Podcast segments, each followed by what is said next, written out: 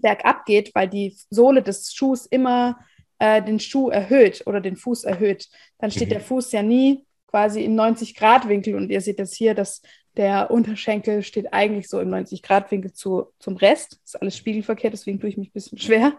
Ähm, aber wenn die Ferse immer erhöht wird, dann verändert sich immer ähm, der Winkel, mit dem wir eigentlich stehen. Um das aber auszugleichen, muss ja das Sprunggelenk ähm, sich quasi weiter auf, ähm, also der Winkel muss größer werden.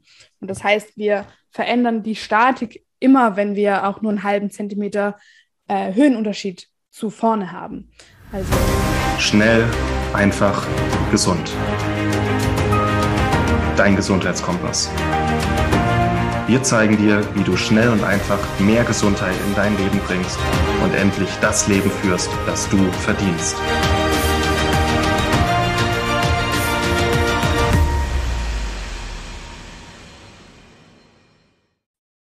Wie kannst du mit dem Barfußlaufen beginnen? Wie kannst du Fehler vermeiden? Und wie kannst du deine Füße und deinen ganzen Körper langsam an das Barfußlaufen angewöhnen?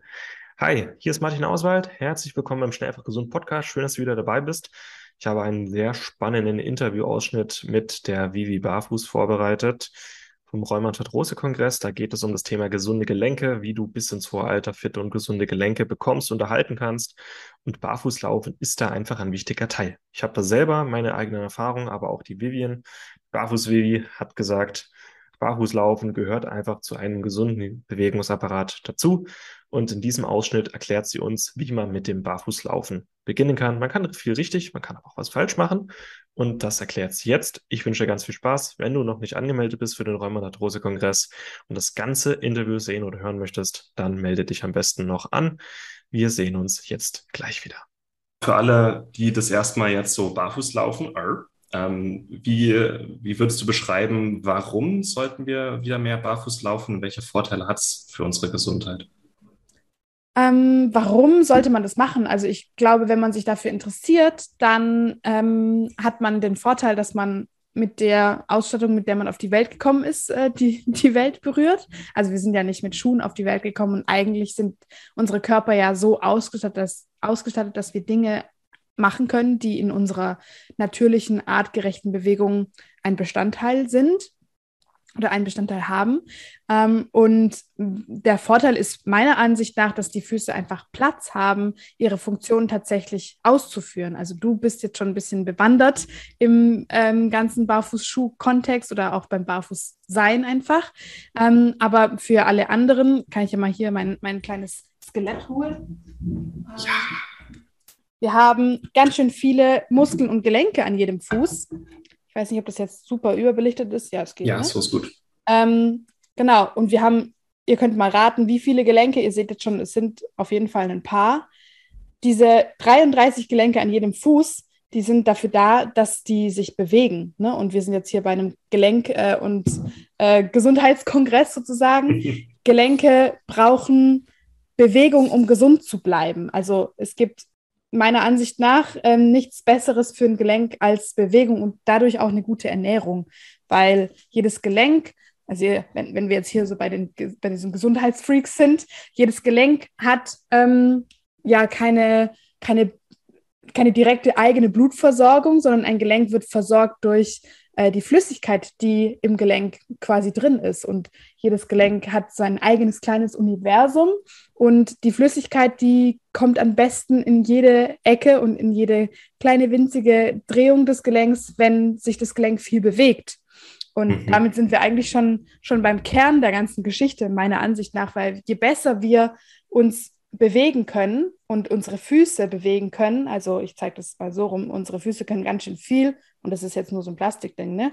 Ähm, da gibt es natürlich noch viel, viel mehr Möglichkeiten. Hier sind überall Schrauben drin. Mhm. Ähm, ja, ich sage immer, grüner Saft ist für ähm, unseren Körper oder unsere Verdauung wie Bewegung für Gelenke. Wir brauchen einfach Bewegung. Und ähm, Barfußlaufen ist deswegen toll, weil da viel mehr Bewegung ankommt im Fuß. Ja, 33 Gelenke.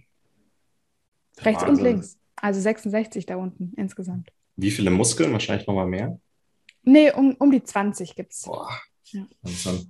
Und auch, wir wollen ja auch halbwegs ein Potenzial leben in unserem Leben und unserer Gesundheit und die Füße sind ja wie eingesperrt. Die können sich nicht bewegen, die haben nicht ihr Potenzial, die Gelenke verkümmern, die Muskeln verkümmern. Das ist eigentlich ziemlich traurig. So. Könnte man so sagen. Ja, also es, ich bin da äh, nicht so ein Fan von Schwarz und Weiß, aber man mhm. kann auf jeden Fall sagen, dass es deutlich viele Menschen gibt, die davon profitieren würden, wenn sie sich ein bisschen mehr um ihre Füße kümmern würden und wenn sie einfach auch ein bisschen mehr barfuß ähm, gehen. Mhm. Ja. Es ist jetzt knapp acht Jahre her, dass ich das erste Mal Vibram ab, ähm, angezogen habe und äh, es hat dann mit Sport angefangen und jetzt auch im Alltag. Und ich hatte früher so Krähenfüße und die haben sich zu 90 Prozent zurückentwickelt, dass die Gelenke und alles sich wieder richtig entspannt und gestreckt haben. Und das fand ich krass. Das hätte ich nicht gedacht, dass es das geht. Also mit Krähenfüßen meinst du, dass die Zehen sich so gekrallt haben? Die Zehen ein bisschen und die, die Gelenke haben, waren wie so verdickt. Also der, der wurde wie zusammengestaucht, der, der Fuß. Ja. Ich weiß nicht, wie man das nennt. Das äh, hat sich wieder komplett gestreckt und die, die Zehen gehen jetzt auch so auseinander wie unsere Finger. Ne? Mhm. Also der Fuß hat jetzt eine ganz andere Form wie damals. Ich finde es faszinierend. So, ja. Ähm, und das wirkt sich ja auch auf den ganzen Körper aus, wenn man, du kannst es wahrscheinlich noch mal besser erklären als Physiotherapeutin als ich, wenn wir barfuß laufen, wir haben eine ganz andere Körperhaltung und das wirkt sich auch ganz anders auf unsere ganzen Gelenke im ganzen Körper aus, nicht nur in, in den Füßen. Ne? Ja, also wenn wir jetzt mal überlegen, ob jeder Fuß äh, im Schuh eigentlich immer flach steht, ich nehme hier kurz ein, ein spontanes Hilfsmittel, ähm, wenn wir einen Fuß haben, der quasi immer bergab geht, weil die Sohle des Schuhs immer äh, den Schuh erhöht oder den Fuß erhöht, dann steht mhm. der Fuß ja nie quasi in 90 Grad Winkel und ihr seht jetzt hier, dass der Unterschenkel steht eigentlich so im 90-Grad-Winkel zu, zum Rest. Das ist alles spiegelverkehrt, deswegen tue ich mich ein bisschen schwer. Ähm, aber wenn die Ferse immer erhöht wird, dann verändert sich immer ähm, der Winkel, mit dem wir eigentlich stehen. Um das aber auszugleichen, muss ja das Sprunggelenk ähm, sich quasi weiter auf, ähm, also der Winkel muss größer werden. Und das heißt, wir verändern die Statik immer, wenn wir auch nur einen halben Zentimeter äh, Höhenunterschied zu vorne haben. Also ich hoffe, man konnte das gut erkennen. Das war eine relativ spontane Präsentation meiner, meiner äh, Winkelkünste. Sah ziemlich ähm, gut aus. Sehr gut, danke. Ähm, genau, und das ist auf jeden Fall ein Grund, warum sich die ganze Körperstatik verändert, zwangsläufig, wenn wir Schuhe tragen, die hinten höher sind als vorne, zum Beispiel. Mhm. Also das Sprunggelenk verändert sich, das Kniegelenk logischerweise, die Hüfte, ja. der Rücken, ähm, muss das irgendwann mal auch ausgleichen, dass man immer nur bergauf steht, weil wir wollen ja nicht nach vorne kippen. Mhm. Genau. Ja, hat auf jeden Fall große Auswirkungen, ja. Ist das dann auch der Zusammenhang zwischen quasi Stöckelschuhen und Hüftproblemen, die Frauen oftmals bekommen irgendwann? Ähm, es gibt viele Zusammenhänge von vielen verschiedenen Bewegungsabläufen. Man könnte jetzt nicht sagen, also ich habe noch nie gehört, dass alle Frauen, die immer High Heels tragen, immer Hüftprobleme haben. Habe ich mhm. jetzt noch nicht so mitbekommen. Aber es gibt auf jeden Fall Zusammenhänge zwischen, also ob jetzt der Abstand oder die Erhöhung so hoch ist oder so, macht natürlich einen großen Unterschied. Aber hm. beides hat eine Auswirkung auf den Körper. Hm. Ja. Du machst ja auch Coachings und Beratungen, ne? Hast ja. du da auch ähm, oftmals Patienten mit Arthrose, Arthritis, Rheuma? Ja. Wie, ja. wie bringst du denen das mit dem Barfußlaufen äh, nahe? Oder musst du das da gar nicht erklären? Ähm, doch, natürlich. Also die meisten Menschen, die zu uns kommen, sind natürlich verunsichert und haben Schmerzen. Und unsere Aufgabe ist es, ähm, den Menschen die Zeit zukommen zu lassen, die ihnen zusteht, wenn sie einen Schmerz haben und den loswerden möchten. Und da ähm, ist es natürlich wichtig, dass man die Menschen da abholt, wo sie sind.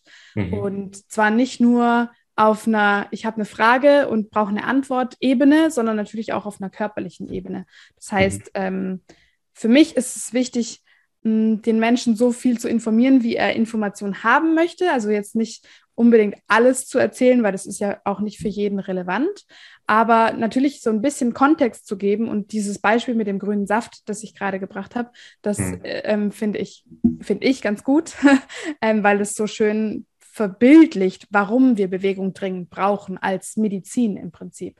Und mhm. wie ich die Menschen ranführe ans Barfußgehen, langsam, Schritt für Schritt im wahrsten Sinne des Wortes. Also ohne Schuhe, ohne Unterstützung von Einlagen zum Beispiel oder ganz normale Schuhe, ähm, ist es natürlich eine anstrengendere Sache als mit Schuhen und mit Unterstützung. Das heißt, man kann das einfach langsam angehen lassen, um dem Körper die Zeit zu geben, sich anzupassen und äh, sich an die neue Belastung zu gewöhnen. Mhm. Klasse. Ich muss mir gerade überlegen, ich habe so viele Fragen. Ja. Es wäre auch gut, ähm, die logisch aufeinander aufbauen zu lassen. Wenn, also gerade wenn wir bar, ähm, mit, mit Schuhen laufen. Die meisten Leute laufen ja nicht mit dem Vorderfuß, sondern mit der Hacke. Ja? Mhm. Hat es auch Auswirkungen auf unsere Gelenke, wenn wir unser ganzes Leben so laufen, statt vorne quasi hinten? Also es, wir müssten erstmal klären, Laufen und Gehen sind eigentlich zwei verschiedene Dinge. Du benutzt jetzt Laufen, so wie, wie wir im südlichen Raum von Deutschland das als Synonym fürs Gehen verwenden. Aber jetzt mhm. für dieses äh, Gespräch würde ich sagen, es ist ein bisschen einfacher, wenn wir sagen, Gehen ist langsam und Laufen mhm. ist schnell, so wie Joggen, dasselbe Tempo. Ne? Ähm, also grundsätzlich, du meintest damit dann Gehen, als du gerade Laufen sagtest, nehme ich an. Beides eigentlich. Beides? Okay. Ja. Also, es gibt da grundsätzlich, glaube ich, kein richtig und falsch. Wie ich gerade schon sagte, ich bin da kein Fan von zu sagen, das ist auf jeden Fall richtig und das ist irgendwie komplett schädlich. Mhm. Ähm, beim Gehen ist es ganz normal, dass wir über die Ferse abrollen. Die Ferse ist dazu designt, ähm, hier dieses diesen Kipphebel zu machen. Deswegen sieht die auch so aus. Die Ferse ist, glaube ich, 18 mal größer als die von Schimpansen. Die hat auch eine ganz andere Struktur als bei zum Beispiel Schimpansen, die, wie sieht man das denn gut? Ähm, die ist ganz fein durch durchtrabekelt, äh, trabekelt. Die hat also so eine Schwammstruktur eigentlich und die kann auch gut Schock absorben und äh, absorbieren. Sorry, ich bin manchmal im Englischen. Und die kann ähm, die ist dafür gemacht, dass wir über sie abrollen. Das heißt, mhm. es ist nicht schädlich, über die Ferse abzurollen. Und mhm. ähm, ich trage seit zehn Jahren Barfußschuhe. Ich bin schon immer über die Ferse gegangen und ich habe keine Probleme in der Ferse oder in sonstigen anderen Gelenken. Zumindest noch nicht. Es gibt auch keine Studien, die sagen, das ist die richtige Gangart und das ist falsch. Oder die, die, die das erklären. Mhm. Ähm, beim Laufen ist es schon was anderes. Also wenn wir jetzt vom Joggen, Laufen, Tempo sprechen, dann ähm, denke ich, in Barfußschuhen über die Ferse abzurollen, tut bestimmt irgendwann mal weh. Würde ich ungern ausprobieren. Da würde ich immer über den Vorfußlauf oder über den Mittelfußlauf gehen und gucken, dass der Aufsatz so flach wie möglich ist. Also auch nicht so, sondern ähm, so, dass man, das ist, also es es ist einfach biomechanisch nur sinnig, ähm, da eine andere Lauftechnik oder eine andere Gangart zu wählen. Mhm. Aber das würde jetzt, glaube ich, ein bisschen zu weit finden. Ich wollte nur sagen, es gibt da meiner Ansicht nach kein richtig und falsch. Ähm, aber natürlich gibt es Gangmuster, die einem Schmerzen bereiten können. Es gibt auch Belastungen, die einem eine Überlastung bescheren können, sozusagen. Ähm, mhm. Aber das jetzt pauschal auf alle Menschen zu münchen, münzen, ist, glaube ich, unprofessionell und einfach auch nicht, nicht korrekt. Genau. Und das war's mit dem heutigen Interviewausschnitt. Wenn du das ganze Interview sehen oder hören möchtest, melde dich am besten noch an für den Rheumatarthrose-Kongress. Den Link dazu findest du unter dieser Episode oder auf schnellfachgesund.de. Und das Thema ist wirklich für jeden relevant. Wie bekommst du, unterhältst du gesunde Gelenke bis ins hohe Alter, ohne Schmerzen, ohne Entzündungen? Und das war mir einfach ein besonderes Herzensthema. Deswegen hoffe ich, dass dieser Kongress viele Menschen erreicht, vielen Menschen hilft. Äh, wenn dir diese Episode hier gefallen hat, lass uns auch gerne noch eine 5-Sterne-Bewertung hier auf iTunes oder Spotify. Da, das wird uns sehr helfen. Dieser ähm, Podcast hier ist kostenlos. Wir haben hier viel Arbeit, hohe laufende Kosten, auch viel Herzblut, was da reinfließt und freuen uns einfach über jede 5-Sterne-Bewertung, die uns ein bisschen auf unserer Mission weiterhin unterstützt. Jetzt wünsche ich dir noch einen schönen Tag und bis zur nächsten Episode. Mach's gut. Vielen Dank, dass du dabei warst. Hole dir unter www.schnelleinfachgesund.de slash newsletter noch mehr Gesundheitstipps zu dir nach Hause. Dir hat die Folge gefallen? Dann lass uns gerne eine 5-Sterne-Bewertung da, damit mehr Hörer auf uns aufmerksam werden und von dem Wissen profitieren.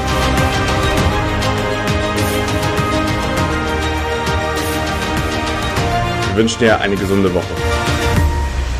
Dein SEG-Team.